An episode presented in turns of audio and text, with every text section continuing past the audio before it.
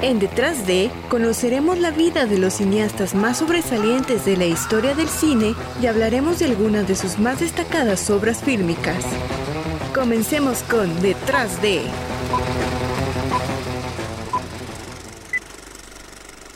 Hola, ¿qué tal? Soy Laura Navarro y este es el quinto episodio de Detrás de.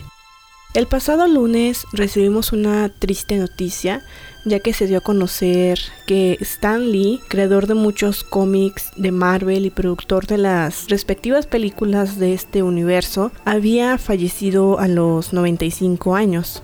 Entonces me pareció bueno hablar acerca de pues un poco de este gran creador siguiendo el mismo proceso que en todos los podcasts. Les voy a hablar acerca de su vida, sus comienzos en el mundo del cómic y su posterior éxito. Así que hay que comenzar con este especial.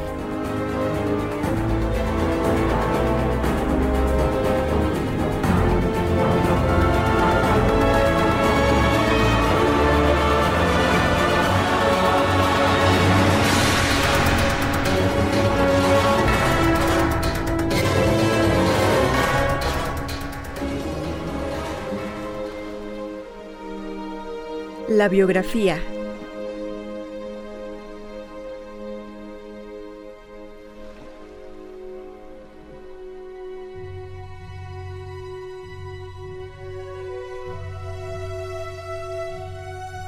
Stanley Martin Lever nació en Nueva York un 28 de diciembre de 1922, hijo de Celia y Jack Lever, un matrimonio de inmigrantes judíos romanos. Su padre era sastre y tuvo problemas para conseguir empleo debido a la Gran Depresión.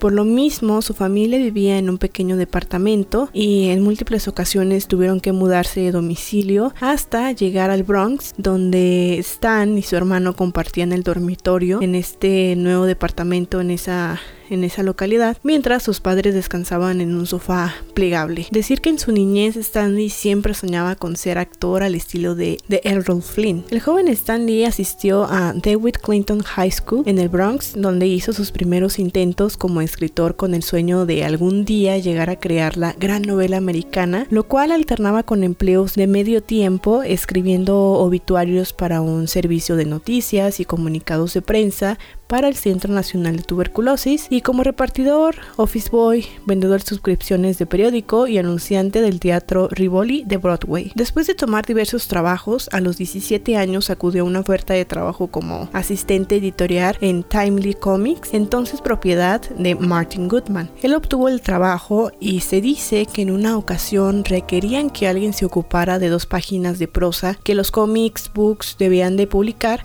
para hacer uso de los privilegios del correo. Como Joe Simon estaba ocupado escribiendo guiones para Jack Kirby, creía que nadie leía esas páginas, así que le encomendó la tarea a Stanley. Gracias a la oportunidad logró crear su primera historia, Capitán América, la venganza del traidor, y utilizaría un seudónimo en vez de su nombre que reservaba para utilizarlo en su futuro como escritor. Entonces dividió su primer nombre en Stan Lee.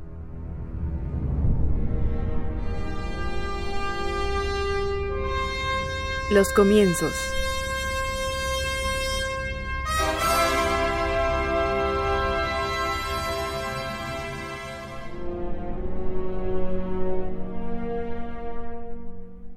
Poco a poco Stan fue creando más historias y para el número 5 de Capitán América escribió la historia Headline Hunter, luego para Mystic Comics número 6 en agosto de 1941 creó a su primer superhéroe Destroyer, después a Jack Frost y a Father Time. Durante este periodo Joe Simon y George Kirby salieron de la editorial por lo que a sus 19 años Lee fue nombrado editor interno. Pronto llegó la Segunda Guerra Mundial y Stan decidió ir a servir en esta guerra donde estaba en el departamento de dramaturgos, así que su trabajo consistía en escribir guiones para películas de entrenamiento, manuales, panfletos y otros textos que el servicio requería. Al terminar la guerra, Stan conoce a John Clayton Bookcock, con quien se casaría en 1947 y tendría una hija en los 50.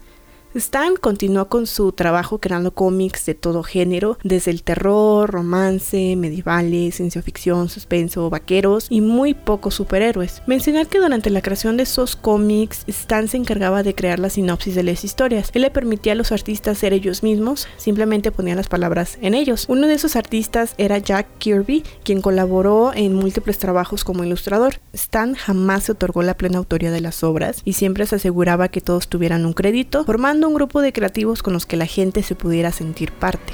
Sin embargo, surgieron problemas de créditos con Jack Kirby, ya que todos pensaban que Stan era la única mente maestra de, de todos estos cómics. En una ocasión, un reportero entrevistó a Stan y él quiso que, Jack también estuviera involucrado en la entrevista y esta entrevista era para hacer una nota sobre el trabajo que estaban haciendo en la empresa, pero al salir la nota impresa, Stan recibió una llamada de la esposa de Jack llorando y muy decepcionada, pues se le había dado mucho más protagonismo a Stan Lee, lo que terminó decepcionando a Jack y traería su renuncia, pero luego volvería a trabajar junto a Stan.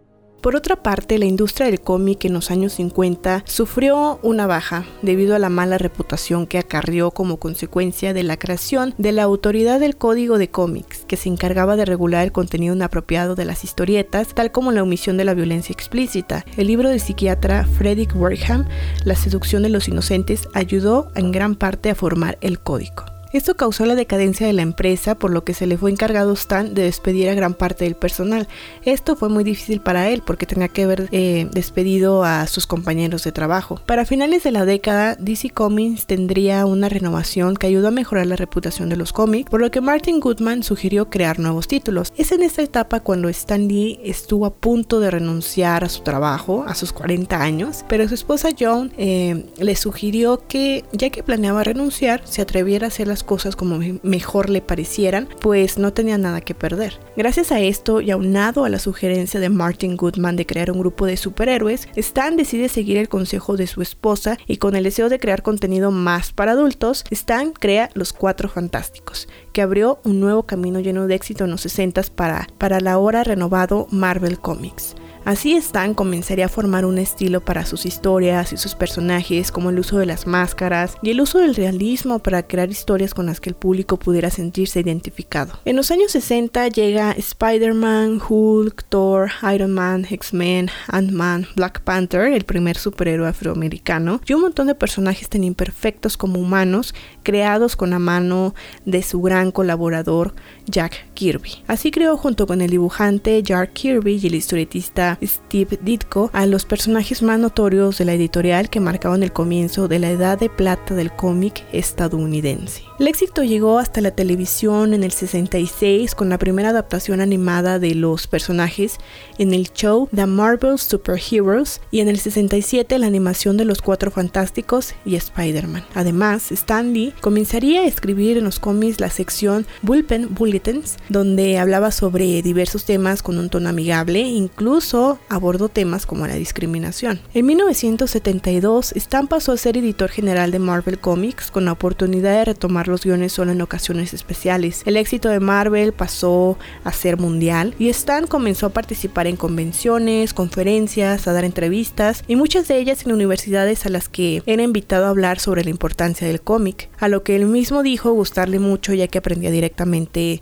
sobre el público de sus cómics. Esto ocasionó que fuese nombrado presidente de la compañía, pero renunció al parecerle sumamente aburrido el puesto. Después, él buscaría llevar a Marvel al cine y la televisión, por lo que se mudó a Los Ángeles y fundó Marvel Productions, donde era jefe creativo en animación y realizó un acuerdo con la CBS para otorgar los derechos de algunos de los personajes de Marvel, así que se produjeron dos live action, Marvel The Amazing Spider-Man y el exitoso The Incredible Hulk. Si bien la serie de Hulk tuvo mucho éxito, el show de Spider-Man no corrió la misma suerte y el mismo Stan acudió a hablar a la CBS para que se hicieran algunos cambios, los cuales nunca se hicieron y la serie continuó para luego de un corto tiempo cancelarse. Posteriormente Stan dejó Marvel y en 1998 Stan se asoció con Peter Paul para crear Stan Lee Media, estudio de producción, creación y marketing de superhéroes por internet. Lamentablemente la empresa debió cerrar debido al descubrimiento de la manipulación de acciones por parte de Paul y Stephen Gordon. Tras el escándalo, Stan es invitado a DC Comics para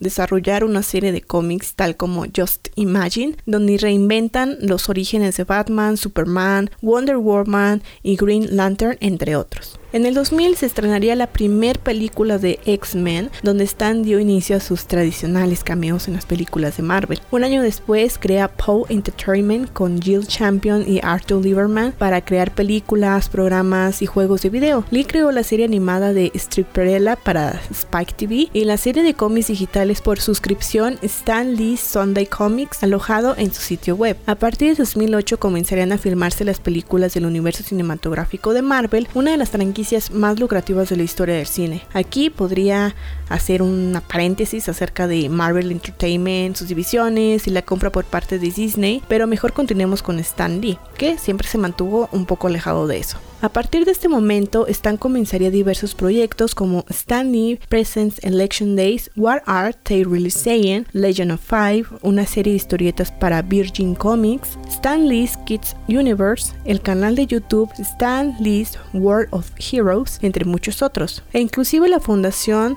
Stan Lee que busca promover la diversidad, la alfabetización, la cultura y las artes. Esto en 2010. Tras cumplir 65 años, Marvel lo honró en 2006 con la publicación de una serie de cómics en los que interactuaba con algunas de sus, creaciones más famosas como Spider-Man. Además, la Comic Con lanzó una figura de acción de Stan y en 2017 Stan fue nombrado como una Disney Legend, un salón de fama para aquellos que han contribuido de alguna manera a la compañía. Desafortunadamente, tras una carrera de éxito, el genio falleció el 12 de noviembre de 2018, hace una semana mencionar que el año pasado también había fallecido su esposa.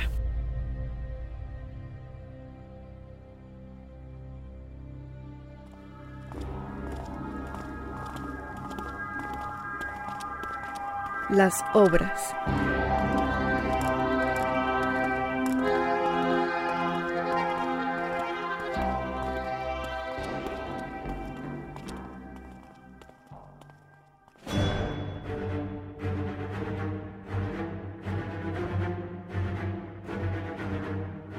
Stanley es un personaje sumamente importante en la historia del cómic y ahora también del cine, ya que cuyo legado me parece que siempre permanecerá, ¿no? Así que me gustaría comenzar a desglosar algunos puntos importantes que ayuden a explicar el gran legado de, de este hombre y que Lee le dejó además al mundo del cómic.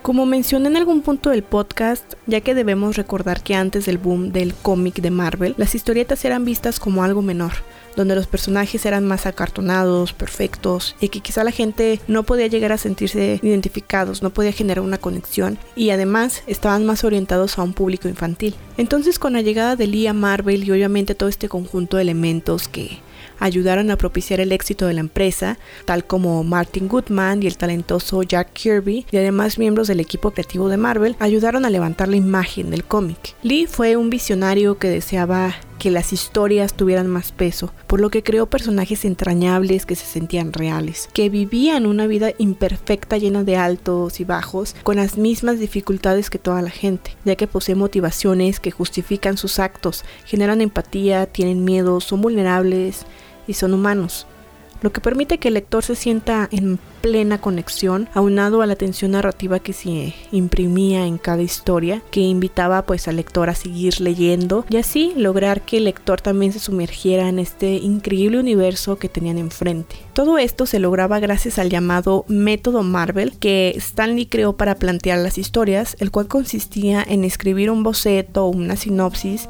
que le era entregada al dibujante, y entre este y el guionista creaban los dibujos y posteriormente Stan agregaba los diálogos. Esto significaba que el dibujante se encargaba de ser un narrador gráfico, mientras que Stan le ponía diálogos arriba para complementar las ilustraciones. Esto además permitía que crearan más de 10 historias al mes. Algo característico de los cómics, pero que en su momento fue de Marvel, eran las expresiones de los personajes, que eran súper dramáticas y expresivas. Y se dice que Stan se la pasaba en oficina haciendo gestos y pequeñas representaciones de esas expresiones para dejar más en claro lo que quería hacer en sus historias. Aquí entraban los demás miembros del equipo como Jack Kirby o Steve Ditko, quienes cooperaron con Lee para hacer el trabajo. Sin embargo, aquí surge el debate de si Stan realmente era el visionario y el gran creador del cómic, ya que precisamente Ditko y Kirby argumentaron en múltiples ocasiones no haber recibido el crédito que se merecían especialmente con Spider-Man, ya que esta polémica empieza desde que hubo muchos incidentes que llevaron a Kirby a abandonar Marvel en 1970. Recuerda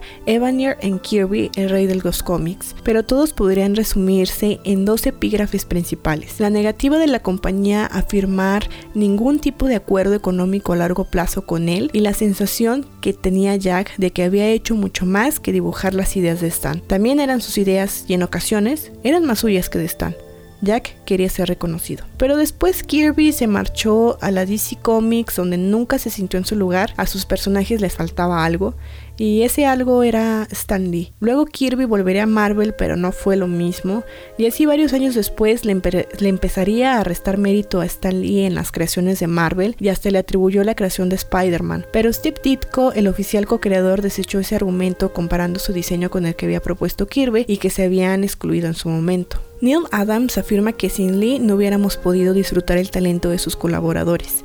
Stan colaboró con todo el mundo, hizo que todo fuera posible. Para mí el auténtico genio fue Jack Kirby, pero Stan lo hizo posible. Consiguió que el trabajo de Kirby, un autor maduro y con muchos años en el negocio, fuera una especie de novedad para los jóvenes de los 60. A pesar de estas reclamaciones de autoría, Lee siempre acreditó no solo a los dibujantes, sino a todos los involucrados en la creación de cada cómic. Por otra parte, cabe mencionar que las historias de Marvel siempre cuentan con un trasfondo social, de acuerdo a la época en que se creó cada cómic. Por ejemplo, usó al hombre araña para discutir los problemas sociales del consumo de drogas en 1971, a pesar de que la desaprobación del CCA, el código que eh, impedía que se mostraran ciertas cuestiones en los cómics, y esto no le importó a Lee, él digamos que quebrantó ese código y logró publicar el cómic y fue tan bien recibido por el CCA que esta cambió las reglas. Y esto es un poco de lo que menciona Stan Lee respecto al trasfondo social de sus historias. Pensé, a pesar de que eran historias de acción para cómics, que sería interesante que los lectores tuvieran una tercera dimensión de las historias, algo que siempre he tratado de hacer de una forma sutil, inyectar un poco de filosofía o un poco de algo para reflexionar para cuando el lector lea las historias. Otro ejemplo más claro puede verse en X-Men, donde los mutantes son discriminados y criminalizados, donde los hombres X, el profesor X y Magneto luchan con filosofías opuestas, algo que los lectores pueden ver en la vida real, ya que este y otros cómics reflejan la lucha de las minorías. Así también hay que destacar el papel de Stan Lee en mejorar la imagen y, y, poder vender los cómics en el mercado, ya que Stan es un tipo muy interesante y de hecho ahora es más interesante de lo que ha sido en toda su carrera. Él entendía algo que la mayoría de la gente de este negocio nunca entiende de verdad. Entendía el mercado en el que se movía entre los años 60 y los años 70, incluso más que Image o cualquiera de las grandes editoriales. Entiende el mercado de hoy en día sostenía Will Eisner a principios de los 90. Además dijo que Stan tenía una capacidad innata para hipnotizar a todo el mundo. Era capaz de estimular a la gente con talento, dejando a un lado lo que hiciese o dejase de hacer. Esta fue su mayor aportación al medio. Y yo diría que no nada más en la industria del cómic, ya que ahora podemos ver múltiples películas de superhéroes que han cambiado la manera en que se hace cine y se vende al cine. Y lo que más vamos a extrañar de Stan Lee son sus épicos cameos en las películas y su aproximación con los fans que siguió conservando durante toda su carrera y que se remonta a sus primeras conferencias en las universidades de Estados Unidos, sus columnas Excelsior donde hablaba directamente al lector en cada cómic y hasta sus entrevistas y visitas a la Comic Con y cada alfombra roja de las películas creo que podría seguir hablando de Stanley por un buen rato más, porque él fue una persona que vivió el sueño de muchos, que consiste en vivir haciendo lo que amas hasta el final. Su legado es indudable, nos dejó héroes y villanos memorables que que tienen sus problemas y son bien mundanos, pero con los que muchos nos sentimos emocionados de niños y ahora de adultos nos podemos identificar y nos hace recordar esa gran infancia que tuvimos. Nos hizo desear vivir en su universo, ser superhéroes e incluso los villanos. Su innovación, integridad y compromiso nutren el recuerdo de sus creaciones, sus anécdotas, su legado, su arte. Y me quedo con una frase que dice en su cameo en Spider-Man 3. ¿Sabes? Creo que una sola persona sí puede hacer la diferencia. Descanse en paz, Stan Finalizamos el podcast y les recuerdo que en Cuarto Azul es donde se están cosechando unos buenos podcasts para que nos sigan en Instagram y Facebook y de paso si me escuchas en iBox, Apple Podcast o Spotify, ve a escuchar los podcasts del Chilango No Tan Malo, Cinerama, Amor y Cosas Peores o La Tía Prudencia. Estos son muy buenos podcasts, no te los pierdas y nos vemos hasta la próxima.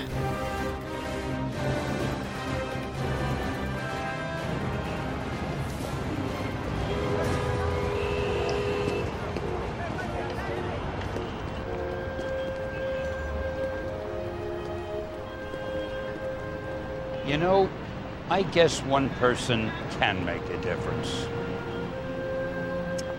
Enough said.